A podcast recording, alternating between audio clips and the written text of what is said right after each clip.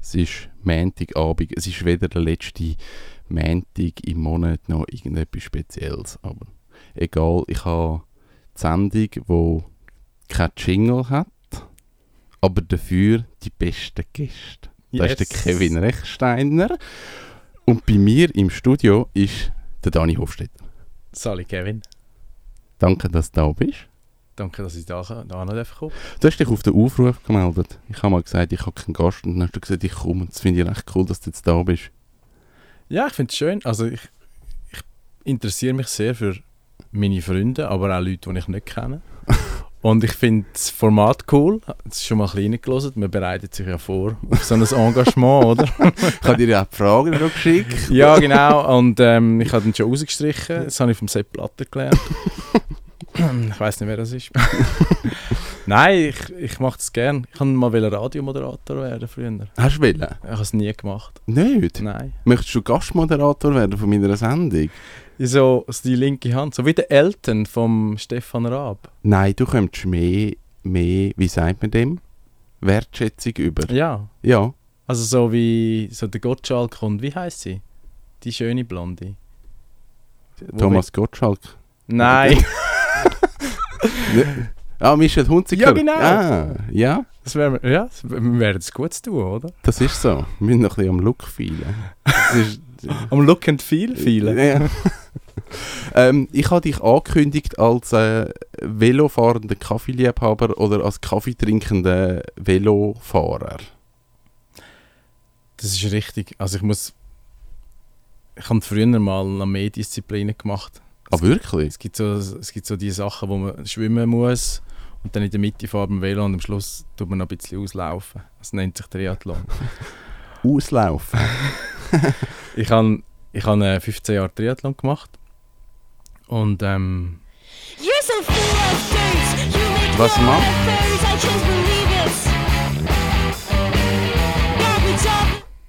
Ich weiß nicht, warum es das gemacht hat. Das war ein kleiner Szenenapplaus, so wie Stand-up-Comedy, oder?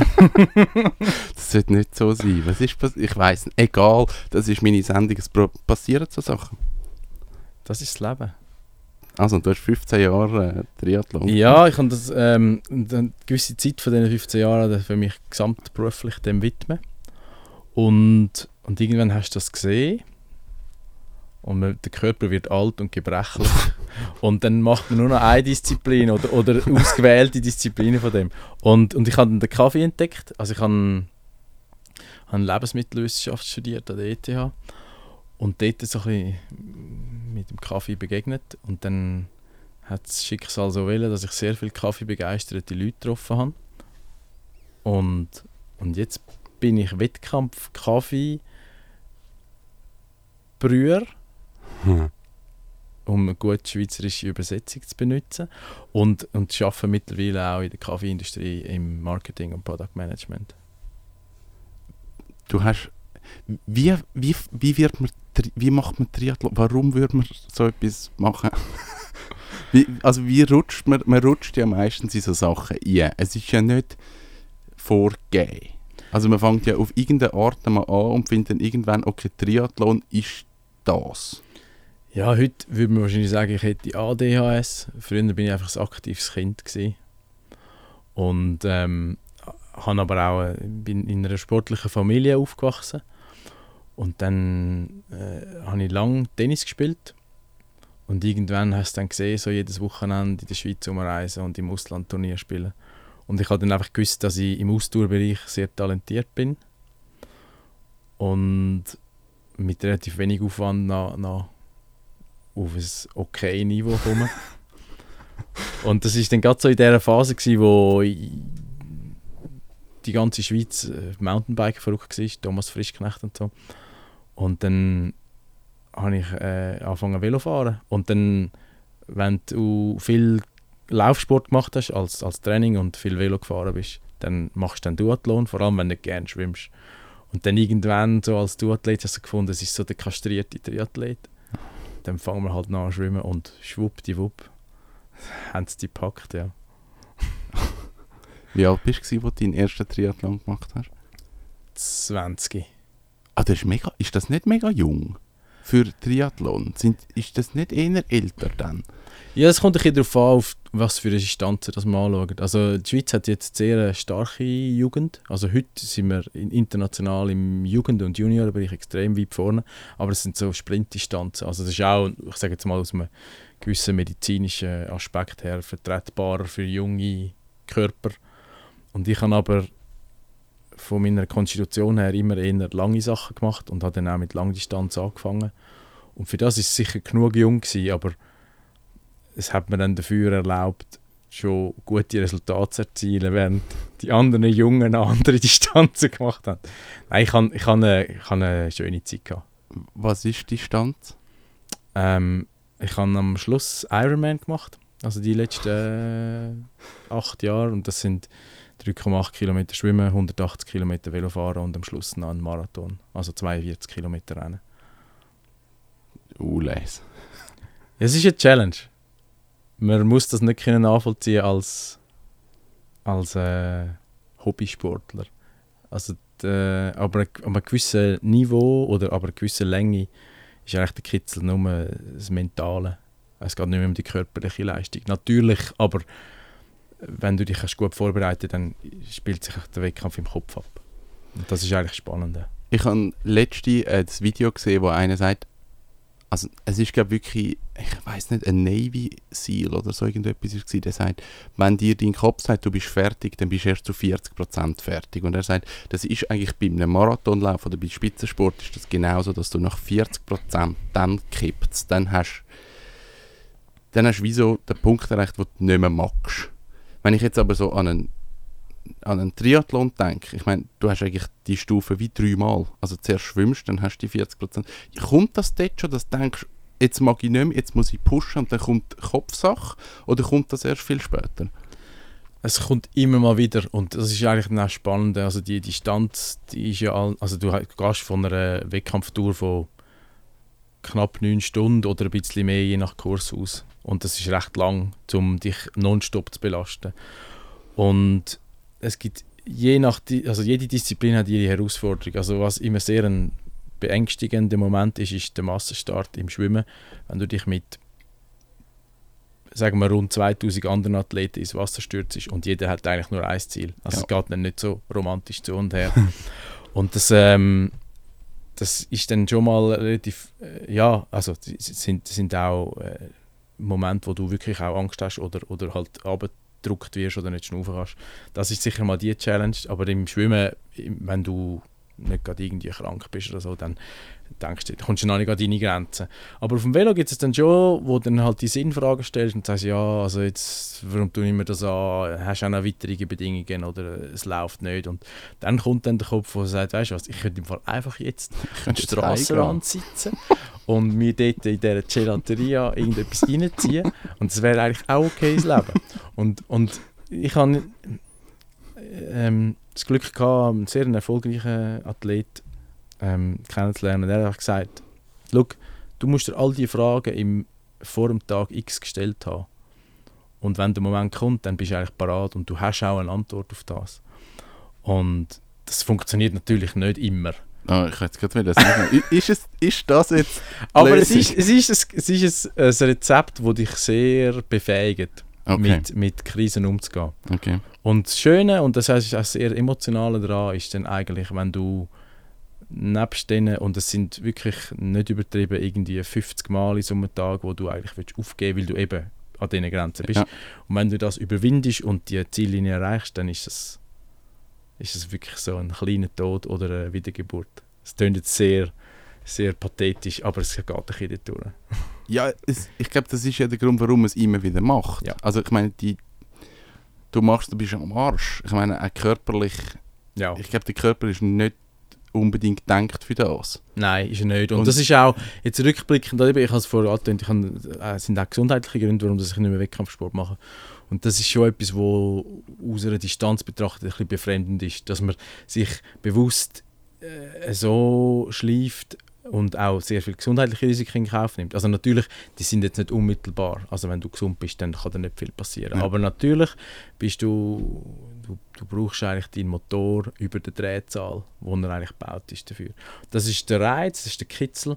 Aber äh, es ist ein Stück weit auch ein bisschen die Craziness, wo, wo, wo Sinnfragen stellen lässt. Also es geht dir dann nicht immer gut im Ziel. Also da hängen zum Teil dann Schläuche in dir rein, weil du dehydriert bist Ja. oder überhitzt, was auch immer alles. Aber es ist, es ist dir das immer wert. Du bist ja auch noch stolz drauf. Darum mache ich jetzt Kaffee. Darum machst du jetzt Kaffee. Ja, ich glaube, du bist. Ich wollte das nicht verallgemeinern, aber ich bin ein, ich bin sehr ein ehrgeiziger Mensch und ich lerne schnell und gern. Und ich suche dann so etwas auf und ich denke dann so, ja, das kannst du doch noch besser. Und wenn du dann mit den rechten Leuten zusammenkommst, dann findet die vielleicht, ja, du könntest doch noch im Kaffee etwas bewegen oder wettkampfmäßig Kaffee machen. Und ich habe das Glück gehabt und es ist, es ist faszinierend. Es ist sehr, es ist äh, ein unerschöpflicher Lernprozess. Mit sehr viel Genuss verbunden auch. Und das ist vielleicht auch ein das, wo ich, wo, wo im Gegensatz zu der ersten Wettkampfphase von meinem Leben ein bisschen mehr zum Tragen kommt. Also ich bin jetzt mehr der Genussmensch. Vorher musst du halt das Asket sein. Wie, wie bist du beim Kaffee gelandet? Also was ist so der Ursprung vom Kaffee? Äh, bist du in, in die Branche nie gerutscht oder ist es eher so, okay, Kaffee ist noch cool und dann schaut man mal um? Nein, ich habe im, also im Studium haben wir gewisse Projekte am Laufen gehabt von der Industrie, wo ich mit der ganzen Thematik Rösten und, und Weiterverarbeiten in Kontakt gekommen bin. Und dann nach dem Studium halt lange Sport gemacht und so ein bisschen Hirnwäsche. Also als Sportler hat man nicht den intelligentesten Ruf immer. und hatte dann aber das Glück gehabt, dass ich in dem Moment, wo ich mich gegen oder, oder dafür entschlossen habe, meine Profizeit zu beenden, ich habe dann schon noch weit- weiter Wettkampf gemacht, aber einfach nicht mehr ähm, als äh, Hauptinhalt. Ja. Ähm, habe ich das Glück gehabt, zum äh, namhaften internationalen Lebensmittelkonzern äh, können angestellt werden und der hat sehr viel mit Kaffee zu tun gehabt. Und so ist es eigentlich dann wie so organisch weitergegangen. Also du bist eigentlich auch wieder so in Kaffee eingerutscht und dann Genau. erst gemerkt, okay, das ist mehr als einfach nur das Getränk am Morgen. Ja. Okay. Ich habe lange gar keinen Kaffee getrunken. Ah, wirklich? Lustig ist so, ich darf das eigentlich gar nicht sagen, das ist das Geheimnis, aber ich habe so in Hawaii angefangen Kaffee zu trinken, weil dort das erste Mal so, also, also, also die Marke angelaufen mit der grünen Meerjungfrau, wo jetzt jeder kennt, wo es damals noch nicht in der Schweiz hat und dann ist das halt noch cool und dann ziehst du halt so einen Kübel rein und mit den Leuten, die ich jetzt Kaffee mache, ist das eigentlich bisschen im Verruf, weil sie nicht für High-Quality-Kaffee stehen. aber es, äh, ähm, so quasi die Wurzel gewesen, ja. Das Das ist man nicht verleugnen. Ähm, du bist jetzt an der Vorbereitung. Brewers Cup nennt sich das Ding. Man, man macht ein bisschen Kaffee. Ja, ist, also Brewers Cup, äh, es, ist, es geht um Filterkaffee. Also wenn man das Wort sagt in der Schweiz, dann ist man eigentlich schon fast irgendwie auf dem Scheiterhaufen verbrannt. ähm, So schlimm ist es nicht, du musst ins Altersheim.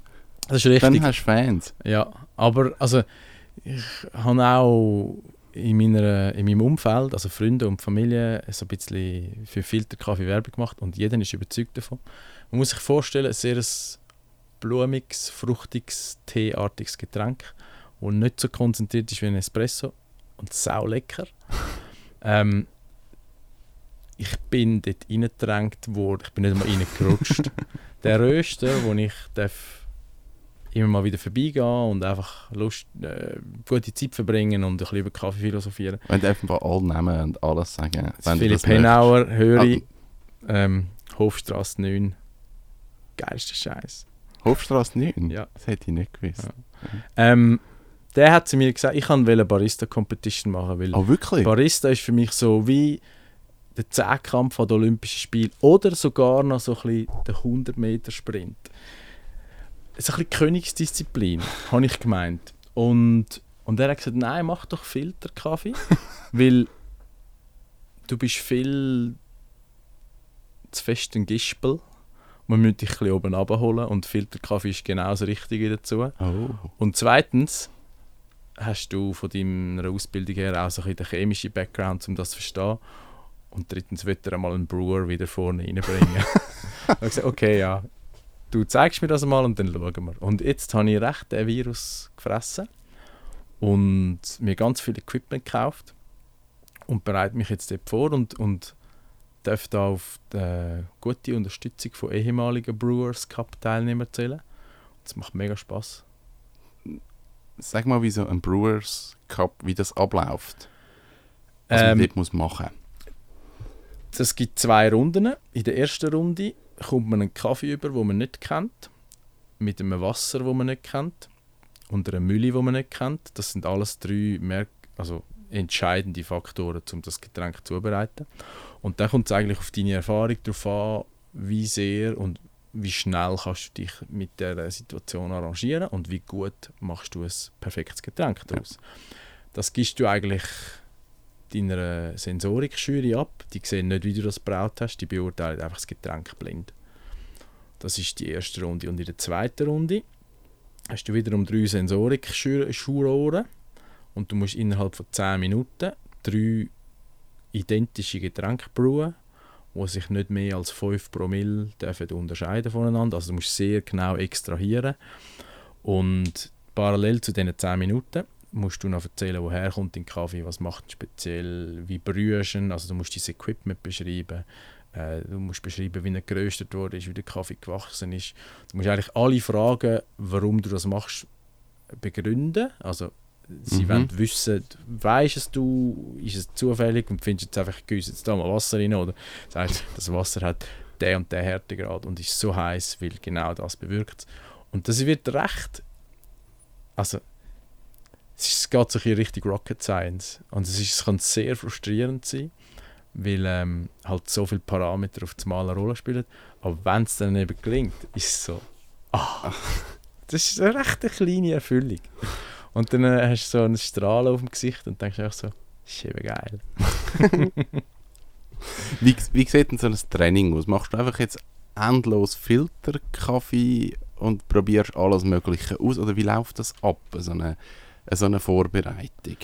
Also weil ich relativ neu am Filtern bin, habe ich die letzten Monate eigentlich ja, vor allem das gemacht. Äh, Kaffee bekommen, mach mal etwas.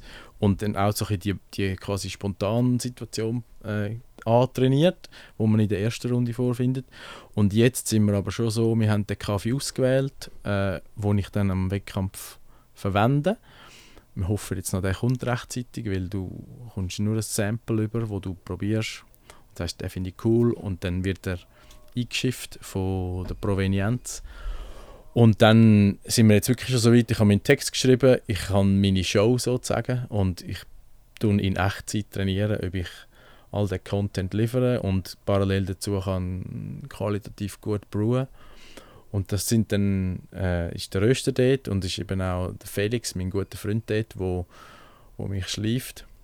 Und das ist dann mal lustiger, mal weniger lustig. Also du merkst sehr, wenn du einen schlechten Tag hast oder vielleicht auch sonst mal etwas läuft in deinem Umfeld, wo dir ein bisschen äh, zu denken gibt, dann bist du nicht wirklich da und es ist dann es geht ziemlich binsen. Hm. wie weit hilft dir deine, deine Kopferfahrung aus dem Sport jetzt mit dem Kaffee?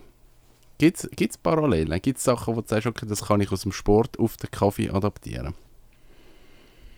Ich, ich persönlich bin ein, sehr neugieriger Athlet gewesen. Also ich habe auch ah, vor dem Hintergrund von meinem Studium halt sehr viel gewusst über Physiologie und Ernährung und, und, und Trainingslehre. Also ich habe das verstanden. Ich habe nie abhängig sein von einem Coach, sondern ich habe selber können mich trainieren.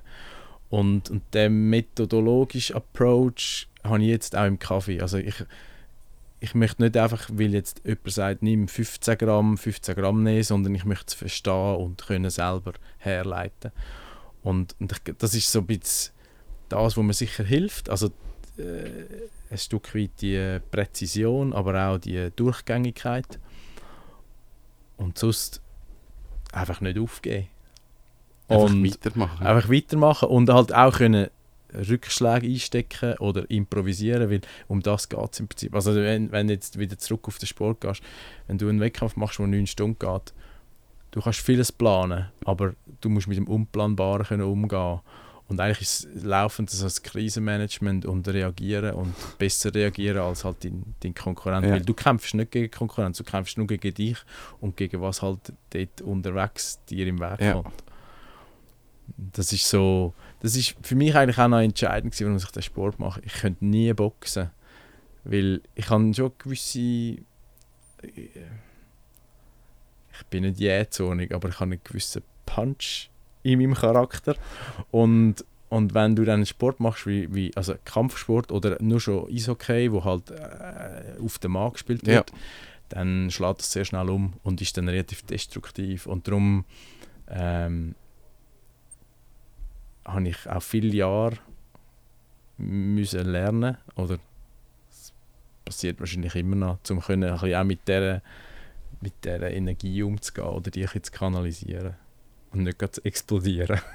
Also muss man keine Angst haben, dass du die Jury abhaust. Nein, nein, nein. Das passiert wahrscheinlich nicht. Das passiert sicher nicht. es, ist, äh, es ist vor allem ein, ein höchstes Maß an Selbstkritik oder, oder auch Selbstärgernis, wenn du dem so sagen kannst, wo, wo auch nicht immer gut ist, aber wo, wo mir ein Stück weit dann sicher auch antreibt, um es besser zu machen.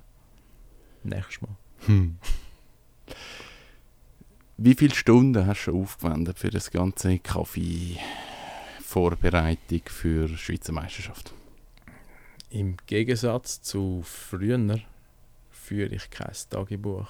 Also als Athlet tust du alles protokollieren. Ah, wirklich? Ja, also jeden Kilometer und du tust, also was heißt du? Ich habe ähm, ich habe meinen Schlaf protokolliert, mein Gewicht, meine Schlafqualität, mi- wie ich mich fühle, weil das Und hilft das dir. ohne Gadgets? ja, Das, wirklich. das ist manuell. Manuell. Krass. Irgendwann dann äh, mit Excel-Tabellen, aber auch noch relativ App-arm. ja, das sind also die analogen Zeiten. es hilft dir, äh, können dich mit einem Trainer austauschen und du schaffst eigentlich ein, ein Vokabular, wo man kann dann direkt wieder in Trainingssteuerung und äh, Optimierung einsetzen. Und, und das ist so ein Drill, ich hätte jetzt fast das wüstes Wort verwendet. Aber wir sind im Stadtfilter. Ähm, das ist so ein Drill, dass, dass irgendwann wirst du müde. Also du, du oder bequem. Und jetzt im Kaffee, ich kann dir sagen, ich mache das seit dem September und schätzungsweise im Schnitt wahrscheinlich, also jetzt sind es vielleicht acht Stunden pro Woche und früher sind es vielleicht vier gewesen. Sagen wir doch einfach mal 500.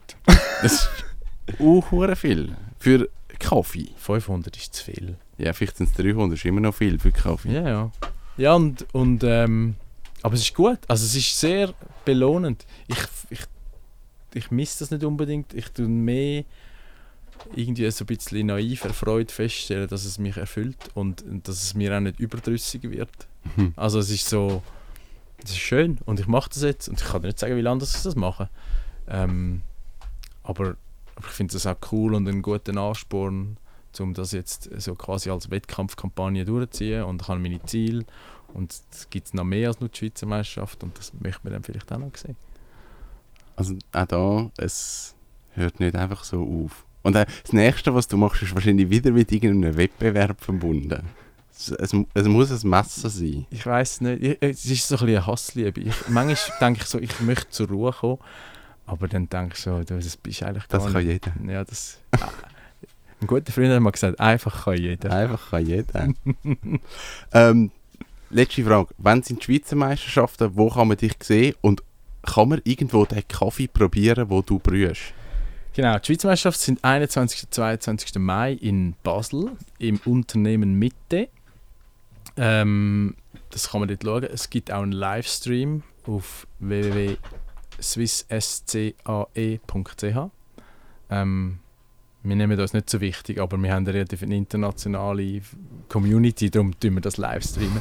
ähm, den Kaffee kann man probieren. Ich fürchte es nicht. Also man kann mal bei einem Training vorbeikommen in Höri, aber mein Röster, der Philipp, hat gesagt, der ist so exklusiv und er kommt so wenig über, du musst einfach mega sparsam sein. und ich habe die Hose voll. Nein, das stimmt nicht, aber ich bin sehr demütig dieser Bohne gegenüber. Aber man kann dich spätestens zu der Schweizer Meisterschaft. Genau. kann man das sehen. Ähm, ich mache das relativ inoffiziell, aber man, also ich kann nur empfehlen, wenn jemand sich für Kaffee interessiert, mal bei einem Röster vorbeizugehen, weil es ist wirklich cool und es sind alles sehr leidenschaftliche Leute. Und ähm, also der Kevin weiß, wo der Röster ist. Man kann sich beim Stadtfilter melden, wenn er sich dafür interessiert. Das ist super. Ähm, die Zeit ist durch. Es sind schon ganz viele Leute im Studio, die mich bedrängen. Arg. ähm, vielen Dank, dass du da. Messi fürs Gespräch, es war mega lässig. Und äh, einen schönen Abend. Tschüss zusammen. Ciao miteinander.